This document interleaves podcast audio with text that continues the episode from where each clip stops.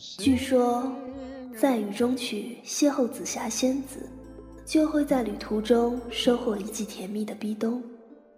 起飞时飞越肖申克的高墙，就能与少年派一起到达楚门的世界。在天空之城打开机器猫的口袋，还会和加菲猫一起穿越霍比特人的袋底洞。双面银幕带你开启轻松的电影旅程，别忘了和你的静静一起收听。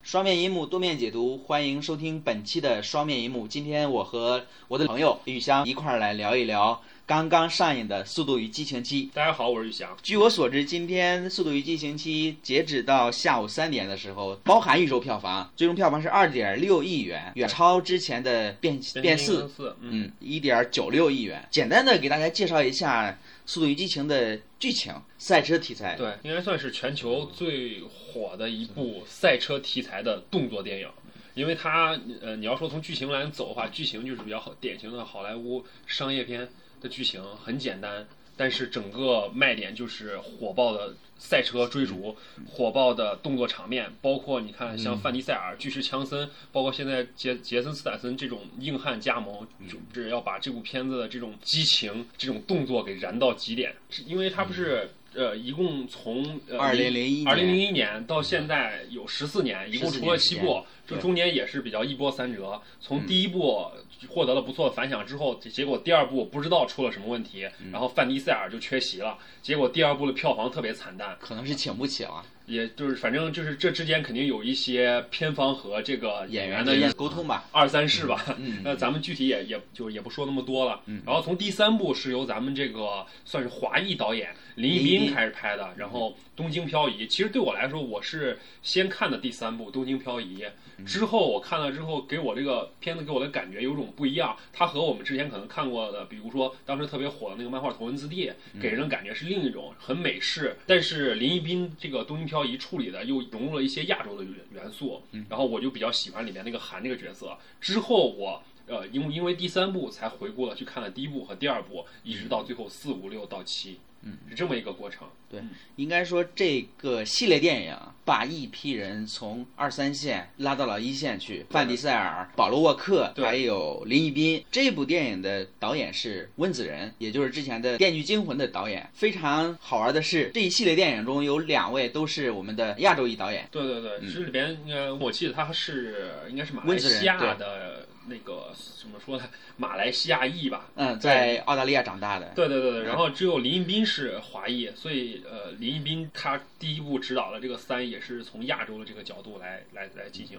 诠释的吧。对，同时他把韩国的一个演员带入到《速度与激情》的剧情中来。对对对，因为林一斌。当时，嗯，接接掌到这个《速度与激情三》的时候，也是在二季在口碑和票房双双失利的情况之下拿到了。然后第三部本身没有什么大的卡司，投资也在好莱坞电影里面算比较低的，但是还算获得了不错的反响，并且是第二部缺席的范迪塞尔在第三部的片尾彩蛋当中出现了。之后的第四部在当年的北美春春季里边是票房冠军，把一部赛车电影做成了一个好莱坞票房吸金器，这是一个非常厉害的导演。那同样的，除了我们知道的李安、吴宇森，呃，像后边的一批导演黄义瑜，还有我们这一部电影的导演温子仁、林一斌，他们几个人在好莱坞现在是风生水起的，而且。你应该能，大家能发现，就是他们和李安也好啊，那个吴宇森也好啊，包括我们可能一些去过去好莱坞发展过的这些演员，他们区别是这几个导演，他们只能算是华裔或者亚裔，亚裔，但他们的这个电影思维完全就已经是从好莱坞这种模式下出来的。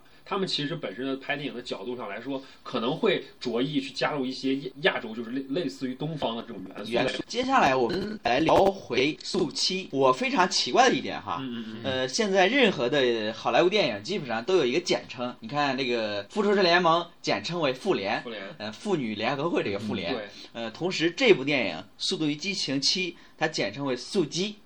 呃，激就是我们平常那个家里家养的家禽那个鸡。非常好玩，宇翔，你怎么看待这种现象啊？是这样，就是包括像咱们引进的很多好莱坞大片，都是从好莱坞引进到国内之后进行的这种呃名字上的重新翻译，可能有一些比较贴近于它字面的意思，有一些就是真正的是。呃，咱们国内一些呃发行公司也好，或者宣传方也好，自己进行了一个发挥创造。比如说前一段不久刚上映的那个《Kingsman》，嗯，国内的翻译就是《王牌特工》，是特工学院。就是从名字上看，可能就觉得这个名字很狗血，这个这个电影基本上是减分的。但像《复仇者联盟》，基本上算是比较忠于它片名的，就是《复仇者联盟》这样的一个。过程，这就是同时，国内的网友还把 Kingsman 翻译成“王的男人”。对对对对，可以是这么，就是我觉得这也是可能有些人会觉得说比较喜欢原那个英文原名，就像我有一些朋友，他们就会特别喜欢一些呃。原来这个英文的这种本来的本来的，但有一些我觉得还是可能中文比较博大精深，能去比较有意思、比较好玩去诠释一些名字。这个主要就是咱们可能网络文化的一种体现吧。体现对，但但是你实你实际上去看说。咱们可能一直从第一部到第七部，一直都是叫《速度与激情》系列，然后一二三四五六七。但是实际上啊，它这部呃《速度与激情》，除了第一部是真真正正的很忠实于它海报上的名字，就是《速度与激情》英文对英文的。然后等到第二部的时候，他就已经在他的名字上有所变化了，引用了就是 “too” 和 “too” 的这个谐音，嗯，是 “too fast too furious” 这这样的英语上的一个文字的变化吧。然后等等到咱们这个第七，整个就是 “fast” 已经不见了，就只剩下这个激情期了。但是你仔细有有那个呃。在 Facebook 上有网友做了一个统计，在这一部当中所运用到的汽车追逐和爆破动作场面，在这七部当中是比例最高的。嗯，反而是说这一部七是这七部当中最激情、最速度的一部，就是荷尔蒙最高涨的一部，要涨到嗓子眼里边了，应该。对对，没错。借用一句。别人说的话吧，就是说有人有经常有人说，就是《速度与激情》是看完后在朋友圈很多人发发说这部片子让人看完之后感觉像是被打了肾上腺素一样。嗯，但呃，我感觉说它不只是打了肾上腺素，而是它直接让你的肾上腺素激发，它真的就是配匹配上它的名字。它哎，刚才雨翔提到这部电影的片名，呃，省去了速度，还剩下激情。在我看来，这部电影中激情的主角是谁？我觉得是这里边的几百辆车，我们看到的豪车。云云，它这个激情真的就是靠车这个 fast 拉过来的激情，所以它是速度与激情。从中看到就是有一些飞车的特技，我相信就是所有看速度与激情的这些观众，大家都会有一个感觉，就是特别扎心的感觉，就是这里面那么多好车，然后然后大家就是不停的看这些好车很酷炫的出现在我们眼前，然后再更酷炫的在我们眼前一一的毁过去。就比如说咱们这个速度与激情七这个整部电影用了各种车，大概三百多辆，然后其中是两百多辆就直接被。损毁了，整个《速度与激情》系列就告诉我们一个这个片的与生俱来技能，就是片中无限量提供车。S 战警告诉我们。我们无限量的提供建筑给他拆，这个这这部电影告诉我们，我们无限量的提供道具、提供车、豪车给你砸。嗯，从比如说从那个大家比较熟悉的一些道奇啊、雪佛兰啊这些品牌，到呃速七里边有一个号称全球最顶级的呃稀有超级跑车，那个莱肯轿车，价值三百四十万美元，而且全球只有七辆。这个车是真真正正真的有一辆出现在电影当中，并且《速度与激情》用他最擅长的方式把这么一部豪车给毁得彻彻底底。对这个，我们可以直观的给大家描述一下吧。叫一个阿布扎比的城市，嗯，它这个它这个车电影里边就讲得很清楚了，也是实际上就是全球真的是只有七辆，然后每辆售价是在三百四十万美元以上。然后这个车在于它车灯是由这种白金、钻石、蓝宝石打造，是这种全球最昂贵的跑车之一。特别说的就是大家可能觉得三百四十万美元嘛，算一算也就千千万左右人民币，觉得说中国很多土豪可能挥手都不是，就觉得这个九牛一毛的钱。像比如说我们某思聪少，肯定就觉得这不是特别，但它主要是说因为它特别稀少，所以说三百四十万美元只是个定价，但你实际上想付出的话，可能要付出上亿美元价值，你才有有可能能拿到手。同时来说，这部电影中有很多段落，我感觉就是给这车量身定做的。比如说开场的这场戏，从飞机上往下跳跳伞，他根本开着车往下跳。对对对，也是从《速度激情五》中火车上偷豪车变身为从飞机上往下扔。对对，我是在想，他下一步就是说拍八的时候，会不会变成从太空中，或者是从海里吧？反正就是海陆空啊，总要走一遍。《速度与激情》系列也是算是一步比一步飘吧，一步比一步玩大，很多从。从业者可能都会经常吐槽说《速度与激情》，发现说好莱坞现在真的是越来越不走剧情了，根本就没有剧情，完全就是靠这种爆炸、追逐、厮打、大场面去把一部电影拼凑出来。但是最让人气人是，人家就用这种元素硬是拼出来这种全球现象级的票房电影。从前面的《王牌特工》到现在这个《速度与激情》，包括《变形金刚》，包括等等等等，大家喜欢看的那种统称为爆米花电影的好莱坞 作品。都是这样，对，就是自从宇翔这边从事剧本相关工作，发现我对他的一些话真的是无力反驳了。我在我看来，像《王牌特工》这些，个人觉得剧情还 OK 吧。嗯嗯嗯。呃，在你看来，可能就是说他相知一对的设置有套路化呀，比较简单，可能对吧？对对对对，我我当然我我这个只是仅仅说是刚才我说的一些，比如大家比较专业的一些老师啊，他们的眼里面看商业片，当然老师的眼里看商业片。总商业片总是只有这样那样那样的问题，但是对于我们这种从业者和我们这种电影爱好者来说，我就是喜欢看这样片子，因为这个片子让我燃，让我激情，让我激情澎湃，这就够了。我愿意花一个钱去电影院，呃，欣赏这么一个视觉感官的体验就 OK 了。你真的让我花钱去看一个很沉闷的电影，我可能就是选择在家泡杯泡杯茶，慢慢坐在电脑面前去去看，那是另一种体验，不一样的。说完车，咱们现在把这个视角从从死物到活人身上去转移一下，咱们去开始来聊一聊前。前面《速度与激情》系列幕后最强劲的，算是一个引擎式的人物吧，就是林一斌。嗯，并不是本片的导演。对，并不是本片的导演，因为因为为什么聊林一斌呢？因为从呃整体的《速度与激情》系列上来说，他虽然第一部获得不错反响，但是他第二部哦，因为周制作周期也好啊，包括像我们这个美式肌肉型男 范迪塞尔缺席，导致第二部在口碑和票房上都是大的滑坡，很大的滑坡。然后。等到林一斌接手了，是从第三部开始，就是我们都很熟悉的那个《东京漂移》。其实这部片子在整个票房上面也不是说有特别强的反响，但是但是因为它首次融入了这种亚洲元素，它算是一部《速度与激情》正式打开亚洲市场的一个揭幕式的影片。然后等到第四部的时候，也就是在第三部片尾的彩蛋里面，范迪塞尔出场，预示了第四部的一个回归。回归回归了之后，他就直接创造了当年的春季票房开画记录。所以说，林一斌是在整个系列中是一个大的功臣。对，因为之后的林一斌的第五部和第六部，整个就让这部片子成为了一个全球票房现象级的超级大片了，重磅炸弹。对对对，然后等到咱们第七部，就是说为什么林一斌林一斌没有指导，就是有有很多业界传传言吧，就是有人说可能林一斌范迪塞尔有矛盾，嗯，但是这项或者说是林一斌和环球这啊有一些，反正有一些什么利益之类的谈不拢。据比较可靠的说法，应该是说，呃，从第六部到第七部这个制作周期本身原定是只有大概一年左右周期。嗯，对于林一斌来说，第一点是他肯定觉得时间太短太紧，想要在这么短时间内做出一部好的戏。肯定会难度比较大，当然他不知道后来，呃，出了比如我们比较遗憾的保罗沃克去世啊，然后导致这个片子整个延期、剧本重改等等角色调整啊，结果是本来一三年下旬开拍的一部电影，硬生等到一五年中旬，一五年这会儿才开始上映。当然也，这对林一斌来说可能是幸运，也可能是不幸吧。据我所知是这样，就是说这个延续了十几年的系列电影，它的全球票房已经很高了。他们现在也想做一个重启，就是我想拍到十部。原本打算第七部是一个重启的，就是重新一个故事，嗯，可能要找一些新人参与进来。然后没想到保罗沃克的一个去世打乱了原来这个计划，只能把第七部作为一个完结。一个告别，所以说他们在剧情在剧本上做了一个很变动，可能说是为保罗沃克这边量身定制了许多的一些剧情吧。对，为保罗量身定的剧情，真的这个点，我相信所有看过《速度与激情》，甚至是听过保罗沃克这个人嘛，不管你喜欢主演也好，喜欢电影也好，最后看完之后应该都会戳中一些泪点。我很少看电影能被戳，但是到当我今天上午在电影院看到最后时，候，我想完了，这一个结尾肯定要戳中多少人泪点。但是咱们具体上说。咱们在后面会去对这个结尾进行一些跟大家进行一些剖析，聊一聊这个这个这些当中有哪一些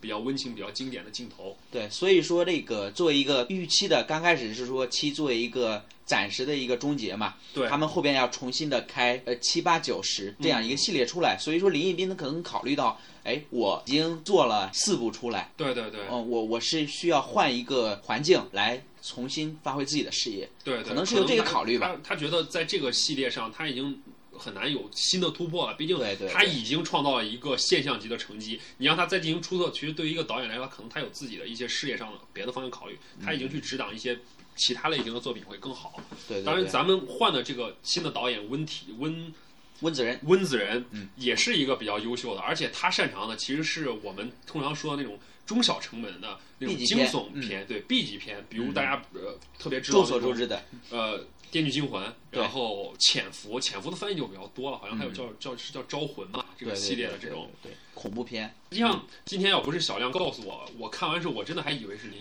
林林林呢。你突然一说这个这个温子仁。我真的在电影当中没有看到任何那种 B 级片的表现手法，反而是把这种大场面的飞车追逐也好啊，近身肉搏也好啊，场面爆破也好啊，处理的都很很有《速度与激情》这系列一贯的风格。对这个事情，其实来说，往往有些年轻导演的做法会超乎你的意料。你像这个哥斯拉的导演，之前是呃从一个 B 级片开始来做嘛，然后才拿到就入门资格证，我来做哥斯拉这样一个大制作。是是，这些年轻导演往往会超出你的想象，他们还很年轻。嗯，对，同时也是呃我们亚裔的呃不是说哥斯拉导演啊，就是说嗯黄义瑜还有林一斌，对吧？包括亚洲面孔吧？对亚洲面孔。嗯嗯嗯嗯。所以说，而且《速度与激情七》因为制作成本大概在二点五亿美元左右。对于这个温子仁他以前所执掌的这个片子量级来说，这是肯定是一个最大的挑战。他换句话说，我一下砸给你这么多钱，你你怎么样才能把它花好？对，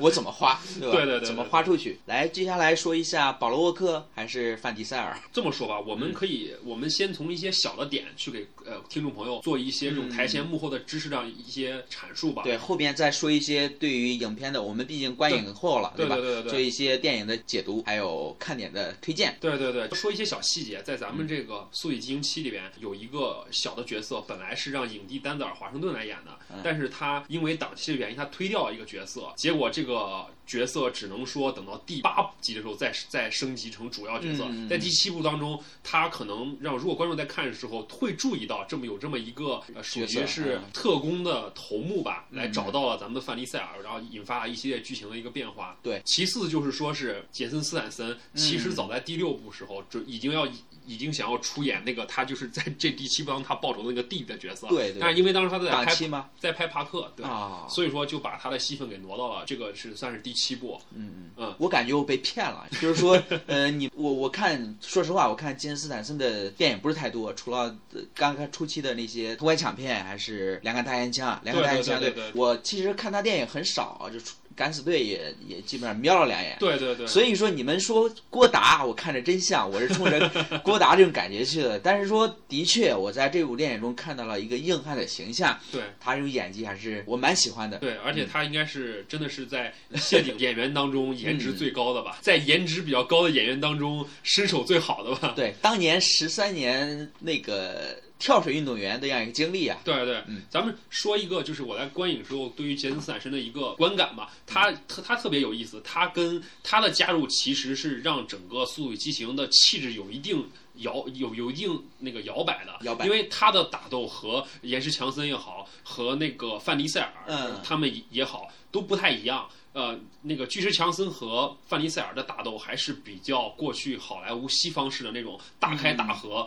拼力角力的这种模式。但是范那杰森斯坦森进来，就把他在非常人贩也好，或者是在敢死队也好，那种比较已经有咱们东方武功夫武打元素这种东西给带进去了。整个打斗场面的流畅度和这种紧迫、这种场面的感觉提升了很多。对，近身搏斗。这个是本片的一大亮点，包括提到那个托尼贾，托尼贾对，托尼贾是这部《速度与激情七》是他首次呃出演的呃英语对白的电影，英语对白电影。对他以前演的，咱们大家都知道那个拳霸，那个是泰国算是他的代表作嘛。嗯，这个算是他好莱坞的首部作品吧？应该算是吧。这个对我们听众再去对，其实可能现在跟大家其实就是。做一个让大家观影前的一个留意，以免你在观影过程中被那眼花缭乱的追车和打斗场面给忘了看到这些小细节。这小细节都是比较很精彩的。对对对。而且我我其实看着我一直在好奇啊，我说这个托尼贾为什么会好会跑来《速度与激情七》里面，然后哦就演了这么一个打戏。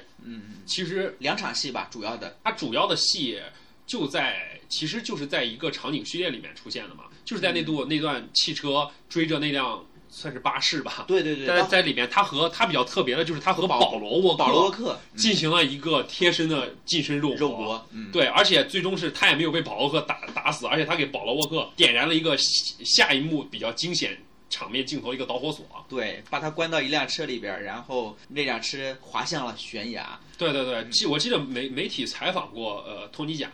就是说托尼贾自己说他是一直都是这个《速度与激情七》系列的这个影迷。我觉得我当时听完这话，觉得就是在咱们《速度与激情七》不不知道他出演的时候啊，呃那个时候保罗沃克还在不在？但是我觉得到现在他的这种心情，对于一个《速度与激情七》的影迷来说，嗯，我有这么一个机会和保罗沃克，也就是影片中的布莱恩。来合作，在荧幕上进行了一次直面的这种正面的动作戏，应该是一个特别不错的经历吧？对，一个演绎演绎回忆吧。可是可能是一个见证，因为我们真的不知道在第八部里边，你说保罗沃克的这个形象布莱恩他到底是会出现还是什么？因为在最后片尾也进行了一些告别式的告别式演绎，所以说，唉。说起来有些伤感，我们继续对对对，下面的继续托尼贾吧。那个据我所知啊，托尼贾他好像在泰国本土有个公司签约了十年左右吧，应该有有一这样的签约。然后等他来参与这部戏的时候，原来的公司把他告到了那个法庭上。是说你不能去参与这个东西，你跟我有签约啊，可能就跟当时说这鹿晗跟韩国这个公司这种模式一样嘛，这样一个签约。然后托尼贾是说现在这个不是奴隶社会了，对吧？我有我自己的权利去选择自己的自由。啊，等于说这这部电影算是他呃预示着他要进军好莱坞这么一个。标志性的影片吧，算是。也许也许对于我们来说，他可能只是这么几分钟的一个镜头，但对于他可能就是一个新的开始吧。对对。所以说说到这个近身肉搏，我感觉这部戏杂糅了许多这些元素。你看，呃，宇翔刚才提到的金斯坦森，把这种东方的一些功夫的这种套路啊，武武武打套路对对对带带进来了。然后已经不再是过去那种典型的好莱坞的。纯好的美式的那种打斗了，对，然后托尼贾把泰拳的元素又融入到这部电影中，对，让这部电影。真的是除了飞车戏以外，你会看到很精彩的近身搏斗。继续说下来，咱们这些咱们这一些强大的绿叶角色，包括咱们刚才提到巨石强森。本来巨石强森因为也是 也是因为档期，又是档期，也是因为档期的原因，他饰演的这个霍布斯这个角色，应该是在开头和巨和杰森斯坦森交锋当中就被炸死了。但是后来因为也是因为保罗沃克的这件事情，所以说剧本要修改嘛。改写了之后，他就只是受伤，而且并且参加到一直到影片最后高潮，拿着那个六轮火神就开始各种扫，这种这种经典的大场面就出现了。老虎不发威，你当我是病猫？对对对，而且就是说，他这个拿着这个喷火枪四处扫这个画面，其实是大家致敬大家一部比较耳熟能详的电影，就是史泰龙的第一滴血。哦，我说看来这个画面很熟悉。等到我希望大家在看电影的时候，到最后他会有一个特别经典的这个镜头。给大家一个一个一个呈现，大家一定要留意这个镜头。对对对，说完那个上面几位硬汉的形象，像托尼贾、杰森斯坦森，那我们来聊一聊这个里边一个女女性的角色。对对，嗯，也是算是肌肉女吧，我觉得。就是。范迪塞尔，她的这个片子真的就是各种就是肌肉充斥啊，从肌肉车到肌肉男到肌肉女。让你的荷尔蒙实现那个肾上腺素真的飙升啊！是饰演这个范迪塞尔女女友的这个演员米歇尔罗德里格兹，她是应该算是这里边也是从第一部呃一直到这一部。除了第六部还是第几部，我记不太清了啊。有个短暂的告别，对，之后就一直，反正他是呃，也是以打见长的吧。因为我记着说，这个演员他为了能在这个在这些打斗动作中展现出来比较好的这种状态，所以他就是私下也会接受海军和拳击的一些训练。刚才雨香所提到的这些人，嗯，他们基本上是和《速度与激情》一块儿成长的，虽然有短暂的一个。告别，对对，虽然短暂告别，说到现在，我我可能我是感觉，就我眼眶已经有些湿润。我提到短暂告别，真的可能不太不太准确吧。对，所以说我们接下来就来小聊一聊这个范迪塞尔和保罗沃克。关于范迪塞尔，我我我相信大家最后等到大家看电影的时候，看到最后这个结局场面的时候，进行一个我我我说一个比较轻微的剧透吧。有一场很经典的戏，大概在沙滩上。嗯。等到大家看到那个时候，会能感受到，其实那个时候的保罗这场戏已经是他的两个兄弟，呃，包然后包括片方利用一些电影 CG 特效去合成出来这么一个。然后当时在这个沙滩上，嗯，他们几这个一众好朋友，就是像迪塞尔那两个黑人哥们儿和他这个女朋友，然后远远的看着保罗沃克和米娅他的女妻子一起在海边跟呃一家人享受这种天伦之乐，然后众人的表情其实都很已经很悲伤了，就说是说他终将要回归家庭，他不可能再去过以前那种生活，这已经是在台词上。去给观众传达一些保罗要就是已经离离我们而去的这么一个信息。对，当时我看到这个时候已经戳中我的点了。嗯嗯。实际而而且实际上我那个时候已经感受到旁边的那个观众啊，呃，我们这种情呃感性情感比较丰富的这种女性观众已经就在流泪啊。对，已经已经开始在泪奔，泣不成声了吧。之前就是刚刚你说到那个范迪塞尔，他前一段也在咱们中国宣传的过程当中，就是上了一个综艺节目吧？对对对对，咱们不提那个综艺节目啊，就只是说是当时保罗我。其实一般我对于这种综艺节目我来说，他们可能说的都是一些呃为了宣传的套词、通稿之类的话。但是起码呃范迪塞尔当时说的话，我觉得这个这那些话都很普通，也没有什么特刻意煽情。但是他的表情和他的那种所表达的感情，真的是可能我用一些。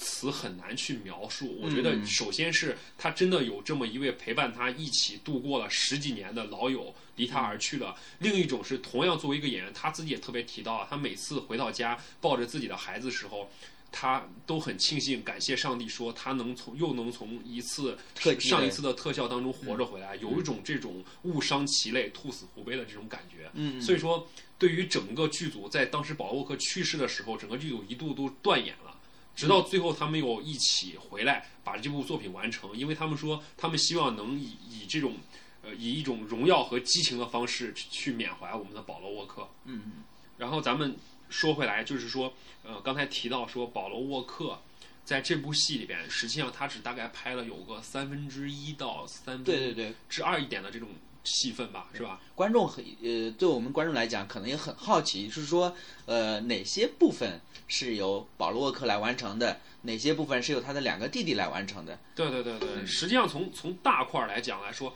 他保罗沃克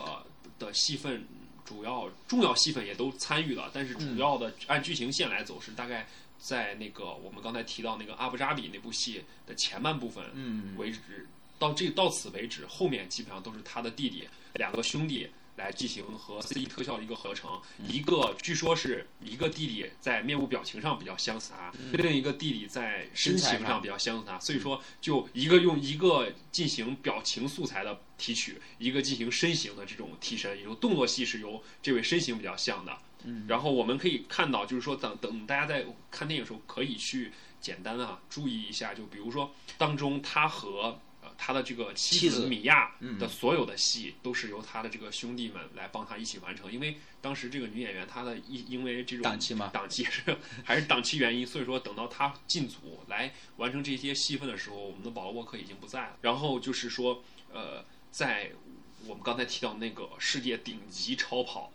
里边有个特别经典的大楼超跑一下穿越三栋大楼的这种戏份当中，里边保罗沃克所有的特写。都已经是，呃，通过 CG 和他的兄弟们来配合完成的。大家那时候如果观察一下，可以注意到脸部上的一些区别。然后咱们现在回归，就说是来说一下咱们他最后，也就是这部电影可能之在最初，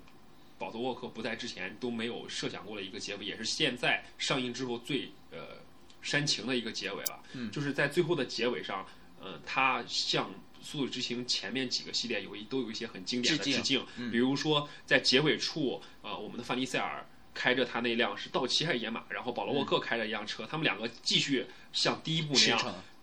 并行停在那那里，然后通过车窗向对方互相打招呼，然后这些都是我相信大家只要看过第一部都能发现是特别经典，就保罗沃克侧目看向范迪塞尔的这种镜头。对，就是说十四年过去了。对对，那这两个人已经成为中年人，对吧？对对对，我是感觉像之前的霍比特人，呃，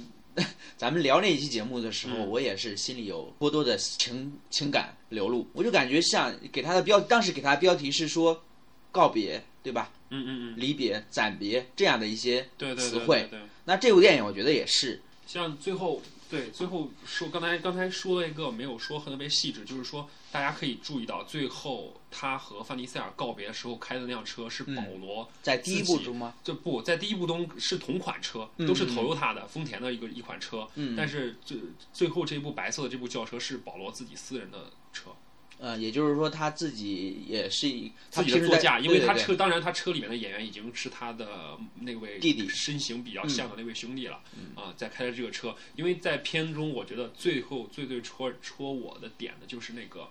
呃，算是一个非常直白又隐晦的暗示，就是他一起，他和范迪塞尔一起驾着自己的车。驶驶向远方，镜头给了一个俯俯镜头，然后两辆车在一个分岔口的时候，三岔口对，然后范尼塞尔还是直行继续前进下去，而保罗沃克这时候已经慢慢的飘向远方了。对，这个地方有深刻的一个暗喻吧？对，就是咱们都不说这些特别专业的不暗不暗喻了，其实就是告诉观众，就是保罗沃克已经以一种别的方式离开我们了。嗯，我可能是去陪伴自自己的家人，或者是留在另外一个地方。对对对，反正在这部电就是给给一些女性听众做一个提醒嘛，就是，呃，影片在这个结尾部分安排了一个非常催泪的剪辑剪辑片段，大家可以去好好的缅怀一下咱们的保罗沃克。如果女生感情比较丰富的话，记好备好纸巾。对，我就是在最后片尾，我看到我旁边的一个女生趴在她男朋友的肩膀上，就哭得泣不成声，脸头都抬不起来。嗯，就是这样一个时代，呃，一些东西。在我们的身边匆匆划去，呃，比如说，对吧？比如说胶卷儿，这个 BB 机，呃，包括到哈利波特、霍比特人，嗯嗯嗯，眼看着《速度与激情七》真的，《速度与激情》也在划过我们的一个时代。对，所以说，对于因为我我我真的是。从第一部一直跟着这个剧跟到这一部，对于保罗沃克的去世，对于我来说打击真的挺大的。因为我不是刚才说我很喜欢韩，从第六部林一斌带着我们的韩，当然他这种带着韩是真正的把这个韩给带走了。对，韩在第六部的结尾就已经预示着韩已经离开了这部这个系列了，嗯，不会再出现了。到第二部，到第七部，我没想到保罗沃克真的在现实当中都离我们而去了。所以我在想说，如果第八部嘛，我们可不可以想？呃，片方能不能跟他的这些兄弟给谈下来？嗯，呃，以一种类似于说我们之前吴宇森那种呃那个那个英雄本色里面特别经典的一种处理，就是周润发饰演自己和饰演小马哥和小马哥的兄弟，他以他他在下面以小马哥的弟呃是弟弟吧的一种新的身份出现。对对。那我们可不可以在就接着这个第七部的这个结尾来安排一个新的形式？就是说，比如说哈，呃，当到当第八部的时候，又有新的剧情要展开了，然后大家肯定就会想说那。范尼塞尔他的队伍，他的 family 又要重新组建起来了。但这时候保罗沃克当然已经不能出现了。那么，那么他的弟弟，也就是说，我们在电影当中是可以让保罗，是让布莱恩继续活下去的。精神上，但是只是他不需要再出现在剧情当中，而只是用另一种形式告诉说，告诉这个范尼塞尔说，我比较忙，对我可能需要回归家庭，因为在因为。他有孩子有妻子，然后就推荐自己的弟弟来继续替他完成这个故事，来把这个剧情延续下去。也许对于我，对于很多保罗沃克或者是《速度与激情七》的系系列的影迷来说，可能更愿意看到，能有一些安慰吧。嗯嗯。那说到刚才，我们也讲了一些好多关于这部电影的幕后。包括演员的幕后，还有我们不愿意提到的暂别、告别这些话题。嗯，其实这部电影能让我感触最大的，不只是这些肾上腺素让激动的画面、飙车的镜头，嗯，还有这些近身搏斗的一些戏份。让我感感动的是说，它里边的一些亲情、友情、团队 （family） 这个概念，对对，打动了我。这也是，这其实也是，也是好莱坞。电影特别会做的一个东西，算是因为因为因为这种这种亲情也好，或者这种友情、爱情这种情感元素，其实是一个最普世的元素，是任何不分民族、不分国家、不分呃阶级，就是你的地位来说都能接受，都会能戳中人的一个点。对对，所以说你看它不管是怎么样夸张的一个、怎么样炫酷的一个外壳，下面装的都是一些这种温情的东西。对对对，嗯嗯。那接下来让我们一起期待第八部《速度与激情八》。好，嗯，那今天的话题我们就聊到这儿，就聊到这儿，感谢大家的收听，大家再见。